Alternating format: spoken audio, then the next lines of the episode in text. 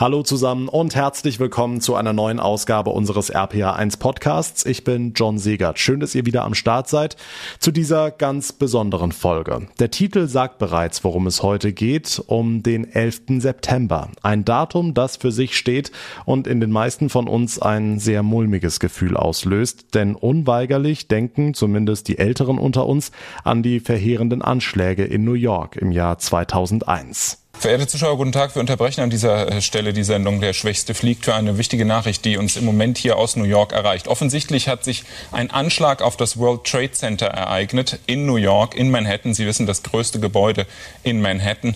Offensichtlich haben zwei Flugzeuge die beiden großen Türme, die dort nebeneinander stehen, an der Südspitze von Manhattan, getroffen eine Explosion gerade eben erst vor wenigen Minuten. Man konnte das Flugzeug noch sehen auf einem Bild, das uns eben gerade erreicht hat, als dieses Flugzeug in den Turm hineinraste. Das erste Flugzeug hat offensichtlich den nördlichen Turm vor ungefähr 20 Minuten getroffen. Wer hinter diesen Anschlägen steckt, ist völlig unklar. Peter Klöppel von RTL, damals genauso fassungslos wie der Rest der Welt und kurz darauf war klar, wer dahinter steckt und es wurde etwas bekannt, was wohl niemand für möglich gehalten hätte. Einige Terroristen entführten mehrere vollbesetzte Passagierflugzeuge und steuerten diese eben unter anderem ins World Trade Center. Kurz darauf stürzten beide Türme ein, fast 3000 Menschen kamen damals ums Leben. An diesem Morgen des 11. September 2001 war ich in der Schule und ich weiß noch, wie unsere Lehrerin mit Tränen in den Augen in den Unterricht kam und mit brüchiger Stimme erzählt hat, was passiert ist und wir alle das gar nicht wirklich glauben konnten. Und meine beiden RPA1-Kollegen Tanja Ludwig und Holger Schröder saßen in unserer Redaktion, gingen ihrer täglichen Arbeit nach und Holger, am besten erzählst du weiter, wie du das dann erlebt hast. Ja, ich war damals als Inforedakteur in der Morning Show aktiv und äh, ja, erinnere mich noch, wie als wäre es gestern gewesen, an, an diese ersten Momente, die ja uns alle irgendwie fassungslos mhm. zurückgelassen haben. Ein Moment, der besonders präsent ist noch, äh, Tanja, war deine Reaktion, als, als das zweite Flugzeug ins World Trade Center eingeschlagen ist. Ich hörte nur einen, einen lauten Schrei aus der Nachrichtenredaktion. Ich saß etwa fünf Meter entfernt mhm. in der Off-Air-Redaktion, wie wir das nennen.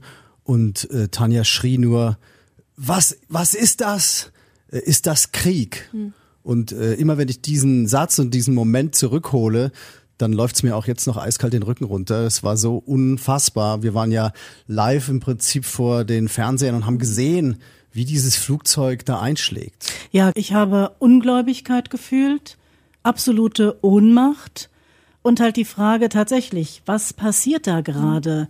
Als das erste Flugzeug in den Nordturm gestürzt ist, hieß es ja erstmal nur, ein Flugzeug ist ins World Trade Center gestürzt. Da denkt man, naja, ein Kleinflugzeug. Wir hatten in den Tagen und Wochen davor auch öfter mal so Abstürze gehabt mit Kleinflugzeugen.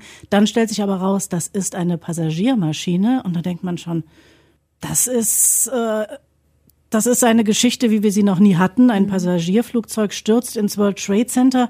Ist das Technikversagen? Passt das Wetter nicht? Äh, was ist da passiert? Es war aber Sonnenschein. Und irgendwie kristallisierte sich dann immer mehr raus, da ist was im Gange. Und dann eben eine Viertelstunde später das zweite Flugzeug. Und dann habe ich halt nur gedacht, das ist irgendeine Form von Angriff, irgendeine Form von Krieg. Diesen Begriff Terror hat man damals ja noch gar nicht so benutzt wie heute. Also klar, es gab auch früher schon Anschläge, aber das Ausmaß war völlig neu, oder? Absolut, das war eine ganz neue Dimension. Vor allen Dingen, als es dann hieß, Angriff auch auf das Pentagon, eine vierte Maschine ist äh, zum kontrollierten Absturz gebracht mhm. worden. Und dann denkt man, was ist da noch im Gange? Und betrifft das nur die USA? Betrifft das Europa? Betrifft das vielleicht sogar Deutschland? Wie viele Terrorkommandos sind da im Moment zeitgleich unterwegs? Und das war schon eine ganz neue Dimension. Tanja Ludwig, unsere RPA1 Nachrichtenchefin. Allein bei den Fernsehbildern stockt auch heute noch, 20 Jahre danach, vielen der Atem. Wie muss das dann erst gewesen sein, diese Anschläge hautnah in New York direkt mitzuerleben? Das weiß Lars Klingbeil sehr genau, der Generalsekretär der SPD. Er war am 11. September 2001 direkt in Manhattan. Hallo, Herr Klingbeil. Grüß Sie, hallo. Warum waren Sie zum Zeitpunkt der Anschläge in New York? Also was haben Sie da gemacht? Ich habe äh, zu dem Zeitpunkt in Manhattan gelebt, ich habe da gearbeitet und ähm, ich äh, war dort im Büro der Friedrich-Ebert-Stiftung, habe da als Student ein Praktikum gemacht, war mehrere Wochen in New York, war gerade ein paar Tage da und kam, das war ja in New York morgens, 8.48 Uhr, der erste. Ich kam zwei, drei Minuten danach ins Büro und hörte wie die Sekretärin einen Anruf annahm und dann laut rief, You're kidding, also du machst wohl Witze und äh, rief mir dann zu, da ist gerade ein Flugzeug ins World Trade Center geflogen. Ähm, und das ist die Erinnerung, die ich an diesen Tag habe, wie es dann losging. Hm, haben Sie denn in dem Moment begriffen, was da gerade passiert, also dass es sich um einen Terroranschlag handelt? Ja, also das, das, das war in der Tat überhaupt nicht klar. Ich habe in meinem inneren Auge spielte sich natürlich ab, äh, dass so ein kleiner Sportflieger äh, irgendwie gegen das Hochhaus geflogen und dann ich weiß noch, dass ich instinktiv meine Eltern dann anrief, ähm, die ihr, ihr Sohn irgendwie gerade da mittendrin. Und dann will man einmal kurz Bescheid sagen, mir geht's gut. Und dann gab es sofort auch die Nachricht ja von dem zweiten äh, Flugzeug. Ähm, und dann war klar, da ist irgendwas ganz Komisches passiert da gerade. Und dann gab es auch noch die Bitte, dass wir unser, also ich habe selbst auch in einem sehr großen Bürogebäude gearbeitet, dass wir bitte auch die Büros verlassen sollen, weil es hieß, es wären noch mehr Flugzeuge in der Luft, was sich nachher dann ja äh, Gott sei Dank nicht bewahrheitet hat. Und dann war natürlich ganz viel Panik, ganz viel Überforderung und ähm, die ganze Stadt war wahnsinnig aufgebracht und durcheinander. Ja, pures Chaos, verständlicherweise. Wann haben Sie denn realisiert, dass Sie da etwas miterleben, das nicht nur New York oder die USA, sondern die ganze Welt verändern sollte? Also richtig realisiert habe ich das Ganze erst Wochen später, als ich wieder in Deutschland war, als man zur Ruhe gekommen ist, weil man dann natürlich in solchen Momenten erstmal funktioniert hat. Also ich bin dann zu Fuß äh, zu meinem Unterkunft Gebäude. Ich habe ähm, in der Nähe vom Central Park gelebt, ähm, in so einem Wohnheim. Ich habe dann äh, darauf gewartet, dass sich meine Mitbewohner melden, von denen viele auch im World Trade Center gearbeitet haben, da Praktika gemacht haben. Es gab ja damals auch noch keine Handys so richtig. Ja? Also die deutschen Handys haben in den USA nicht funktioniert und man hat dann da gesessen und gewartet. Und die nächsten Tage war ich dann äh, nicht mehr bei der Ebert Stiftung, sondern bei der ARD über einen anderen Mitbewohner, habe da mitgeholfen ähm, und da hat man 16, 17 Stunden am Tag gearbeitet und so auch die Ereignisse ein bisschen verarbeitet, aber richtig sozusagen das drüber nachdenken, was da eigentlich zwei Kilometer von mir weg passiert ist.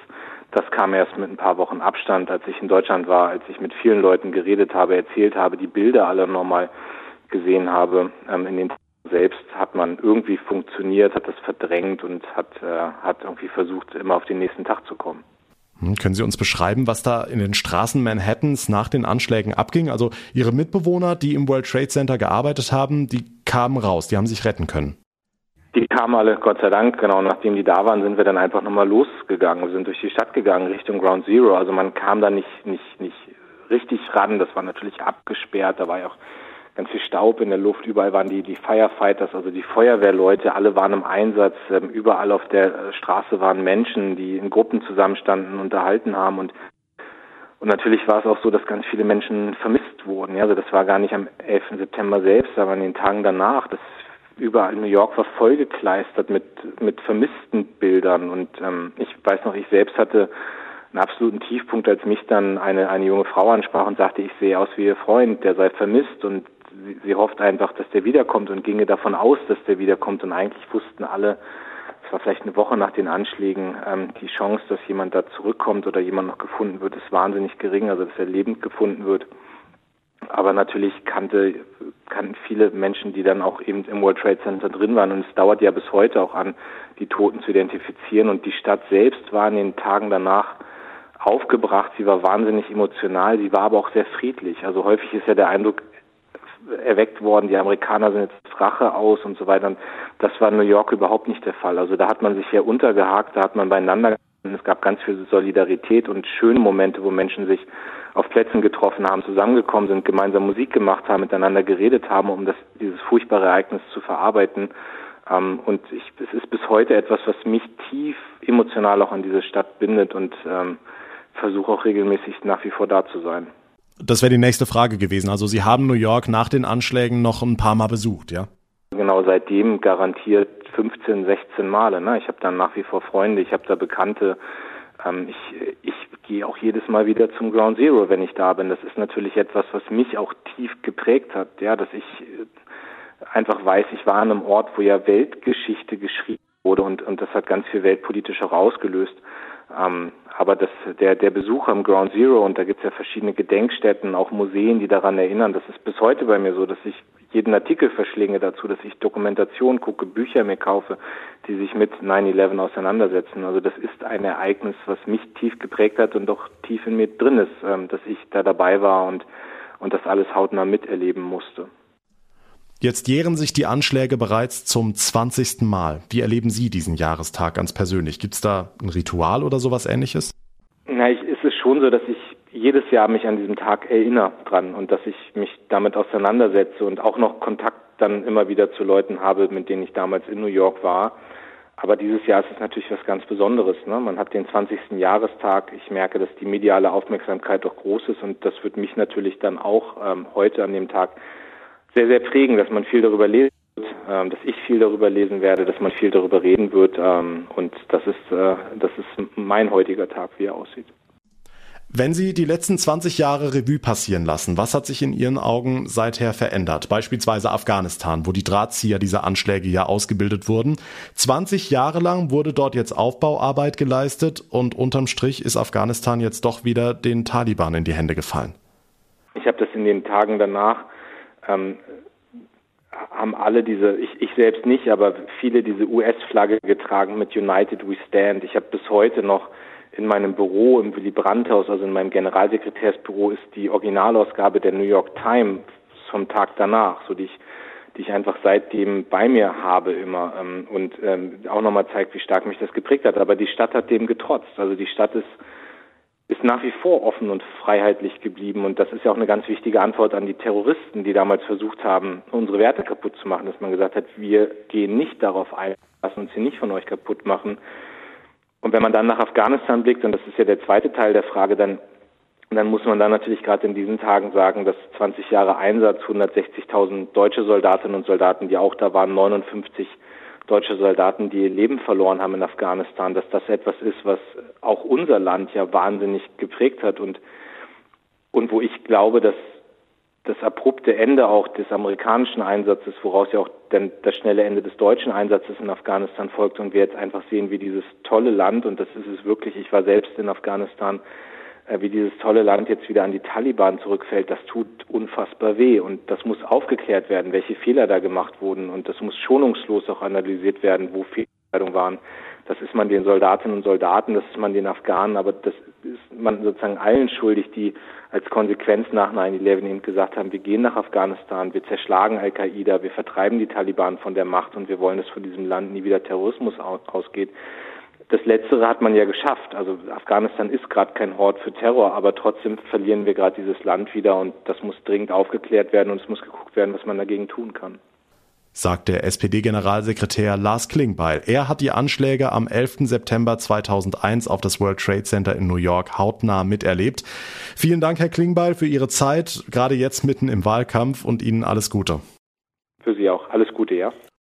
Und das war unser Podcast zum 20. Jahrestag der Anschläge auf das World Trade Center. Ich würde mich sehr über eine kurze Bewertung bei Apple Podcasts freuen und wenn ihr den Tag in Rheinland-Pfalz abonnieren bzw. ihm folgen würdet, dann bekommt ihr täglich automatisch unser ausführliches Info-Update. Mein Name ist John Siegert. Ich bedanke mich ganz herzlich für euer Interesse, für eure Aufmerksamkeit. Bis zur nächsten Ausgabe. Alles Liebe, eine gute Zeit und vor allem bleibt gesund.